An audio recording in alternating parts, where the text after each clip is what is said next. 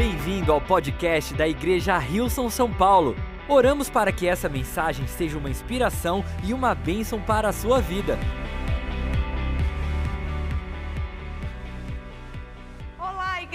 Que alegria poder compartilhar algo que Deus tem colocado no meu coração nesse dia tão especial, tão lindo. Parabéns para você, mamãe, que está aí. Espero que você esteja recebendo muitos mimos e carinho nesse dia, porque a gente merece. Eu também sou mamãe.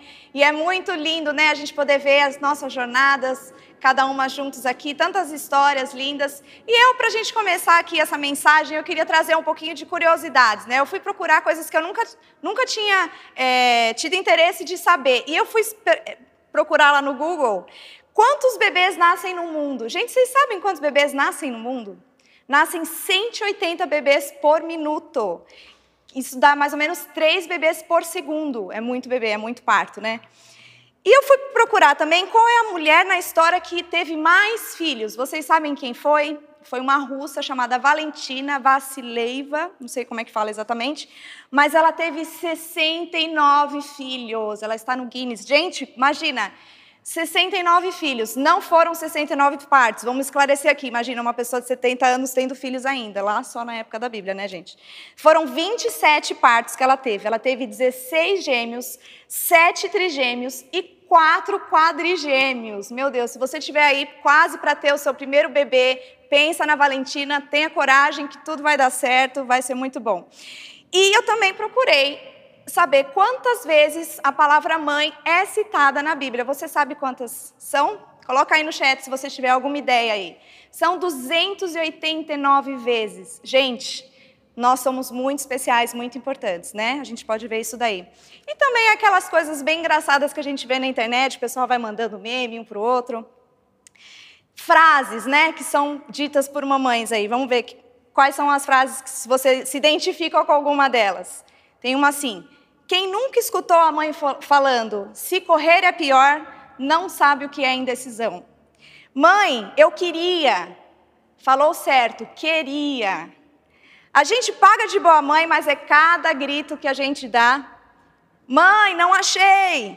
Se eu for aí achar, eu vou esfregar na sua cara, menino. gente, a gente não faz isso, é brincadeira. Mãe sempre sabe de tudo. O que os olhos da mãe não veem, a vizinha conta e ainda aumenta. Filhos, tomem cuidado.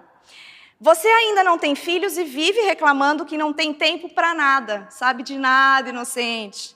Mãe não anda, corre. Mãe não mastiga, engole. Mãe não toma banho, joga água. Mãe não dorme, apaga. Se identificou com alguma dessas frases? Com certeza, se você é mamãe, você sabe do que eu estou falando. Isso era para descontrair, gente. Continuando aqui, algumas coisas muito engraçadas, né? A gente pode ver assim que a vida da mãe não é fácil. A vida é linda, a gente ama os nossos filhos, mas algumas coisas a gente realmente passa e a gente pode ver que é, a gente sente muitas emoções. É uma aventura muito grande essa vida de maternidade, né?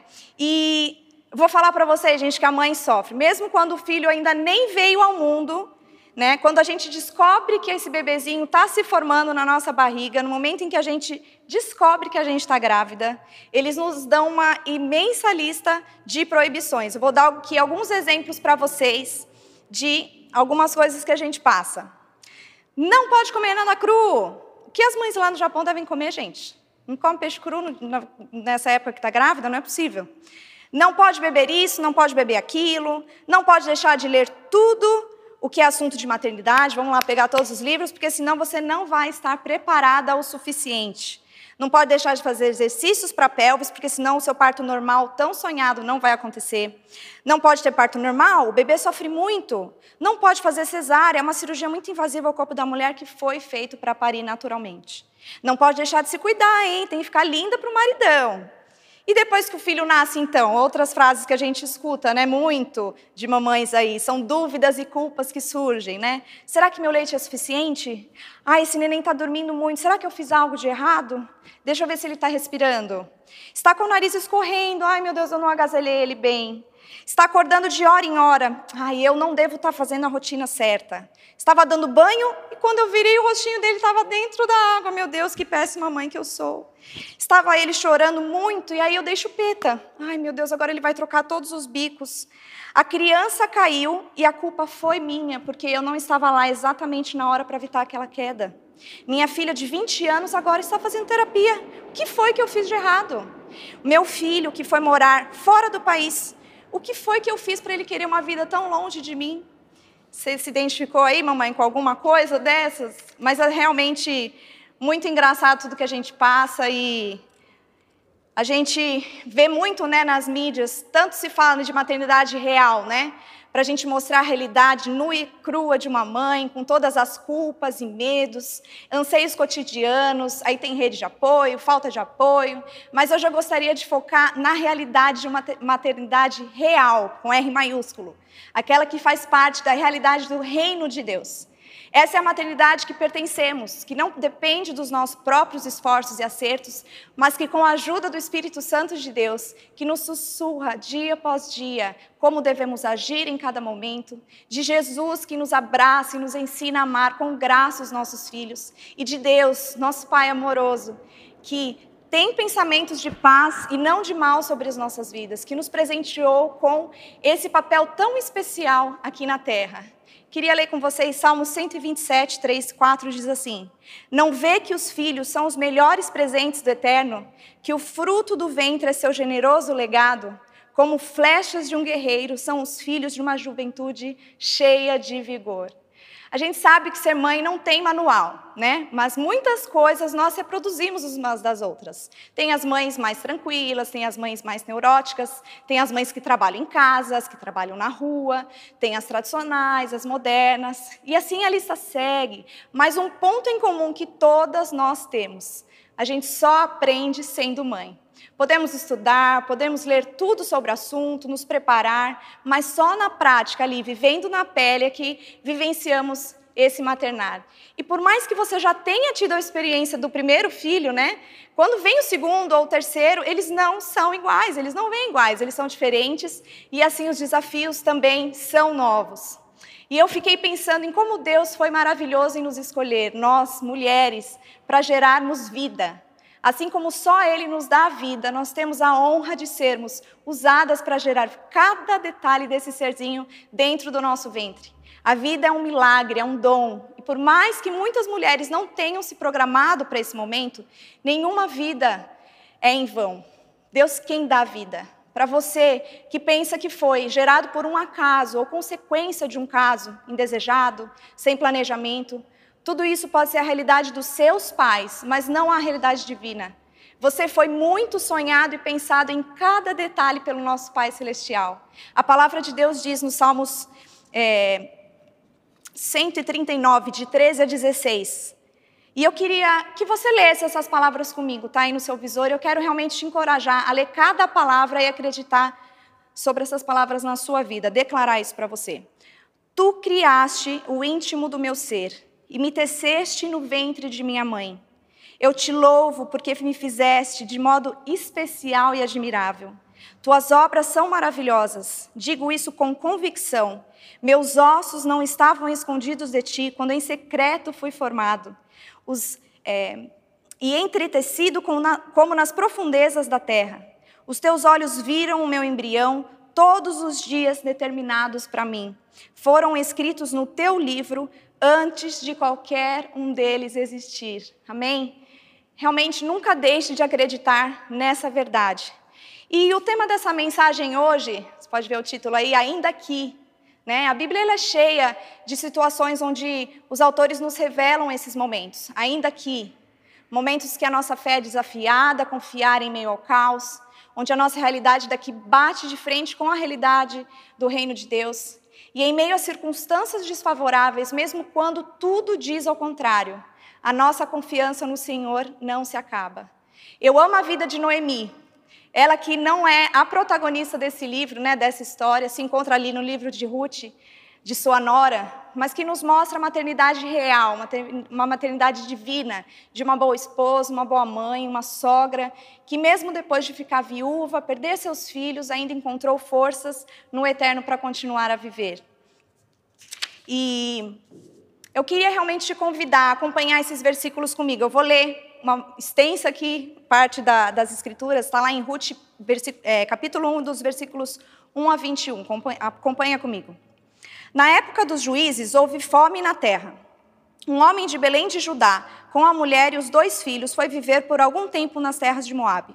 O homem chamava-se Elimeleque, sua mulher Noemi, e seus dois filhos Malom e Quilion. Eram efrateus de Belém de Judá. Chegaram a Moabe e lá ficaram. Morreu Elimeleque, marido de Noemi, e ela ficou sozinha com seus dois filhos. Eles se casaram com mulheres moabitas, uma chamava Orfa e a outra Ruth. Depois de terem morado lá por quase dez anos, morreram também Malom e Quilion. E Noemi ficou sozinha, sem os seus dois filhos e sem o seu marido. Quando Noemi soube em Moabe que o Senhor viera em auxílio do seu povo, dando-lhe alimento, decidiu voltar com as suas duas noras para a sua terra. Assim ela, com as duas noras, partiu do lugar onde tinha morado. Disse-lhes Noemi: Vão, retornem para a casa de suas mães. Que o Senhor seja leal com vocês, como vocês foram leais com, as falecidas, com os falecidos e comigo. O Senhor conceda que cada uma de vocês encontre segurança no lar do outro marido. Enquanto voltavam para a terra de Judá, então deu-lhes beijos de despedida. Mas elas começaram a chorar alto e lhe disseram: Não, voltaremos com você para junto do seu povo. Diz, porém, Noemi: Voltem, minhas filhas, porque viriam comigo? Poderia eu ainda ter filhos que viessem a ser seus maridos? Voltem, minhas filhas, vão, estou velha demais para ter outro marido. E mesmo que eu pensasse que ainda há esperança para mim, ainda que eu casasse esta noite e depois desse luz a filhos, iriam vocês esperar até que eles crescessem? Ficariam sem se casar à espera deles? De jeito nenhum, minhas filhas. Para mim é mais amargo do que para vocês pois a mão do Senhor voltou-se contra mim. Elas então começaram a chorar alto de novo. Depois Orfa deu um beijo de despedida em sua sogra, mas Ruth ficou com ela. Então Noemi a aconselhou: Veja, sua concunhada está voltando para o seu povo e para o seu Deus, volte com ela. Ruth, porém, respondeu: Não insistas comigo que te deixe e que não mais te acompanhe. Aonde fores, aonde, irei, aonde fores, irei Aonde ficares, ficarei. O teu povo será o meu povo e o teu Deus será o meu Deus. Onde morreres, morrerei e ali serei sepultada. Que o Senhor me castigue com todo rigor se outra coisa que não a morte me separar de ti. Quando Noemi viu que Ruth estava de fato decidida a acompanhá-la, não insistiu mais. Prosseguiram, pois, as duas até Belém. Ali chegando, todo o povoado ficou alvoroçado por causa delas. Será que é Noemi? perguntavam as mulheres. Mas ela respondeu: Não me chamem de Noemi Melhor que me chamem de Mara, pois o Todo-Poderoso tornou minha vida muito amarga. De mãos cheias eu parti, mãos mas de mãos vazias o Senhor me trouxe de volta. Por que me chamam de Noemi? O Senhor colocou-se contra mim.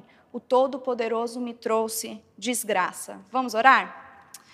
Senhor, muito obrigada, Pai, pela tua palavra, pela tua palavra que é viva ainda nas nossas vidas. Obrigada porque o Senhor nos inspira, Senhor nos anima, nos ajuda, Deus, a caminhar cada dia, Pai. O Senhor nos orienta sempre e é por isso que nós te louvamos, te agradecemos, te entregamos esse momento nas tuas mãos para que o Senhor possa realmente sussurrar, ó Deus, aquilo que o Senhor quer falar nas nossas vidas, a cada um aqui, Senhor, a cada mãe aqui, ó Pai. Vem trazer da tua verdade, em nome de Jesus. Amém, amém, amém. E eu gostaria de compartilhar aqui com vocês algumas lições que eu aprendi com a Noemi. O ponto número um: ainda que eu sofra, eu vou continuar confiando e amando a Deus. É lindo ver o relacionamento de Noemi com Deus. Ela parece ser uma mulher realizada, ela constituiu uma família, ela teve um bom marido, dois filhos amados, duas noras que, pelas escrituras, parecem ter muito carinho por ela. E quando ela perde o seu marido e seus filhos, ela sofre muito. As pessoas que ela mais amava já não estão mais ao lado dela, mas ela continuou a viver com suas noras. E pelo comportamento de Noemi, nós entendemos o quanto ela amava a Deus, quando ela soube né, que Deus tinha se agradado em visitar o, o povo, dando alimento, ela deixou a sua cidade e ela resolveu retornar a Judá. E no meio do caminho ela fala para suas noras voltarem para suas casas. Mesmo ela decepcionada com Deus, ela não desconfiou que ele permaneceria leal. Ela ora para que ele seja leal a elas ao retornarem aos seus lares é, as lares de suas mães e que ele pudesse né, conceder a, a segurança a elas no lar de outro marido. A gente leu agora aqui nesses versículos. E sabe que as nossas feridas, as nossas cicatrizes mostram onde está o nosso coração.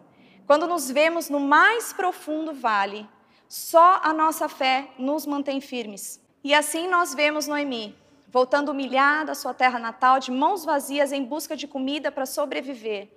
E apesar de ter suas noras por perto, elas encoraja a deixá-la e buscarem uma nova vida. Talvez assim elas pudessem ter a alegria de serem mães, como ela foi um dia. Vimos que Orfa vai embora, mas a Ruth se recusa e continua sua jornada com a sua sogra. Mesmo incerta do que aconteceria, duas mulheres viúvas, numa terra onde Ruth seria estrangeira. Alguns versículos para frente, vemos que Noemi ela vai se lamentando, né? E pedindo para o seu povo a chamar de Mara, que significa amarga, pois Deus foi severo com ela. O Todo-Poderoso arrasou com ela. Sabe que quando lemos assim, podemos ter a impressão de que Noemi perdeu a sua fé. Mas na verdade, o que ela está mostrando aqui é a nossa fragilidade humana. Ela está sofrendo e sendo vulnerável, está sendo verdadeiro o suficiente para mostrar suas mágoas e seu luto. Só quando amamos muito alguém é que sentimos liberdade em nossa forma de expressar. Noemi significa encantadora, agradável, suave. E para ela não fazia mais sentido ser conhecida assim, já que ela se sentia uma pessoa que não merecia mais companhia. Talvez você tinha perdido seu filho, talvez você tenha perdido seu filho, né? Ou talvez você esteja enfrentando esse tempo de luto. Eu conheço a dor de perder um pai, mas eu não imagino a dor de perder um dos meus filhos. Mas eu quero te dizer que Deus conhece a sua dor. Ele nos prometeu um consolador, o Espírito Santo de Deus quer te trazer paz e uma nova esperança. Ele quer te lembrar que a nossa dor ela é real, mas é momentânea. Que o nosso lugar não pertence a esse mundo e que podemos confiar que viveremos uma eternidade toda ao lado daquele que partiu e hoje já desfruta da presença eterna do nosso Deus. Sem dor, sem mágoas, sem sofrimento. Essa é a nossa esperança. E por isso eu quero te desafiar a não parar. Você ainda tem um propósito grande em, Deus, em que Deus quer te usar para encorajar outras pessoas que talvez estejam passando pelo mesmo que você passou. Você é a pessoa que vai mostrar às outras mães que é possível continuar. E assim eu vou para o ponto 2 dessa mensagem, que diz: Ainda que eu não tenha meu filho comigo, eu continuo sendo mãe. Sabe que Deus nos planejou com um propósito único. Você é única. Não existe outra pessoa como você. O seu tempero só, pode, só você pode trazer à mesa. E esses dias eu estava compartilhando sobre isso com algumas amigas e eu falei para elas que todas podemos seguir a mesma receita, mas nenhum sabor vai ser igual. Quando alguém vai comer na tua, tua, na tua casa a tua lasanha, todos sabem que é a lasanha da Dona Áurea. Ela é única, tem um sabor especial e só quem tem esse segredo é você. E assim eu vejo na, na vida de Noemi. Ela é única, insubstituível. E Ruth tinha sua mãe, tanto que ela que Noemi diz para ela voltar para casa, mas Ruth decide continuar com Noemi. Agora ela era sua mãe. E nos versos que a gente leu lá no início, que não era só uma questão de agradar ou etiqueta da época. Não, a Ruth ela realmente amava Noemi com todo o seu coração e ao ponto de abrir mão de uma vida diferente para continuar sendo viúva e estrangeira. E eu acredito que esse amor era recíproco. Noemi amava sua nora como se fosse sua própria filha. Nesse tempo de pandemia, queria contar um testemunho para vocês. Oramos muito por alguém muito especial da nossa igreja que veio a falecer. Ele era filho único e seus pais, muito tementes a Deus, me emocionaram muito com um áudio após a partida dele. E ali eles contavam como estavam felizes em saber que o maior legado que eles poderiam deixar para o seu filho foi realizado. Ele morreu amando Jesus mais do que tudo. Não pode existir alegria maior para uma mãe saber que seu filho combateu o bom combate, terminou a corrida e guardou a fé. Se você ainda tem dúvida do seu propósito maior como mãe, não perca mais tempo se preocupando tanto com bons estudos, carreira, dinheiro. Tudo isso faz parte, mas de nada valerá se a gente não focar que o maior legado que a gente pode deixar aos nossos filhos é a salvação em Jesus Cristo. E quando soube um pouco mais da história desses pais que perderam seu único filho, eu soube também que eles eram pais na fé de muitos outros. E o que e que honra, né, é poder cuidar e influenciar de tantos outros filhos. Assim como Noemi fez com Ruth, você também pode ser canal do amor e cuidado de Deus para muitos filhos que não necessariamente saíram da sua barriga. Em Salmo 113, versículo 9, diz assim: Ele dá a casais sem filhos uma família. Dá a eles alegria como se fossem pais. Aleluia. Em Salmos 27, 10 diz assim: meu pai e minha mãe foram embora e me deixaram, mas o Eterno me acolheu. Salmos 48, 13 diz: Então poderão contar à próxima geração, com todos os detalhes, a história de quem é nosso Deus. Por isso eu realmente queria te encorajar, mulher talvez que tenha ansiado, esperado, sofrido por não estar conseguindo engravidar, por estar passando por tratamentos frustrados, que a hora e o tempo certo da promessa de Deus cabem só a Ele.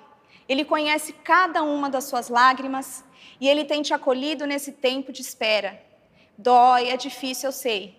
E eu te encorajo a não desistir a perseverar, mas que nesse tempo de espera você continue crescendo, abrindo seus olhos e sendo canal de bênçãos para tantos outros filhos que podem aparecer no seu caminho. Amizades que você tem sido esse suporte na sua área de trabalho, onde você influencia tantas pessoas. Seja aquela que vai demonstrar o amor de Jesus para eles. E por causa da sua fé, da sua história, elas vão conhecer o amor de Deus. E assim eu queria terminar com o nosso ponto 3, que diz: Ainda que eu acho que é o fim, há motivos para voltar a sonhar. A história segue, mais para frente vemos a Ruth se casando, constituindo família e tendo seu primeiro filho, Obed. Lá em Ruth 4, de 14 a 17, as mulheres disseram: Louvado seja o Senhor, que hoje não deixou sem resgatador. Que o seu nome seja celebrado em Israel. O menino dará a você nova vida e a sustentará na velhice, pois é filho da sua nora, que a ama e que é melhor do que sete filhos para você. Noemi pôs o menino no colo e passou a cuidar dele. As mulheres da vizinhança celebraram o seu nome e disseram: Noemi tem um filho. E lhe deram o nome de Obed. Este foi pai de Jessé e pai de Davi. E é assim que Deus trabalha nas nossas vidas. De maneira surpreendente, a Noemi se torna avó e dizem que a avó é que ter neto, né? Que ser avó é ser mãe duas vezes. E ela teve essa alegria. Ela não viveu os seus últimos anos sozinha, pelo contrário, ela pôde sonhar de novo, ter uma nova esperança e motivos para ser honrada. Parece talvez um final simples né, dessa história, mas o legado mais importante que ela deixou se cumpre nas nossas vidas ainda hoje. Por meio da união de Ruth e Boaz, veio aquele que seria o grande rei o povo, do povo hebreu, Davi. E de Davi veio o Salvador do nosso mundo, que é Jesus Cristo. Aleluia. Obrigado por ouvir o podcast da Igreja Rilson São Paulo. Esperamos que você tenha sido desafiado e inspirado. Se gostaria de visitar nossas reuniões aos domingos, você pode encontrar mais informações no site wilson.com/são paulo.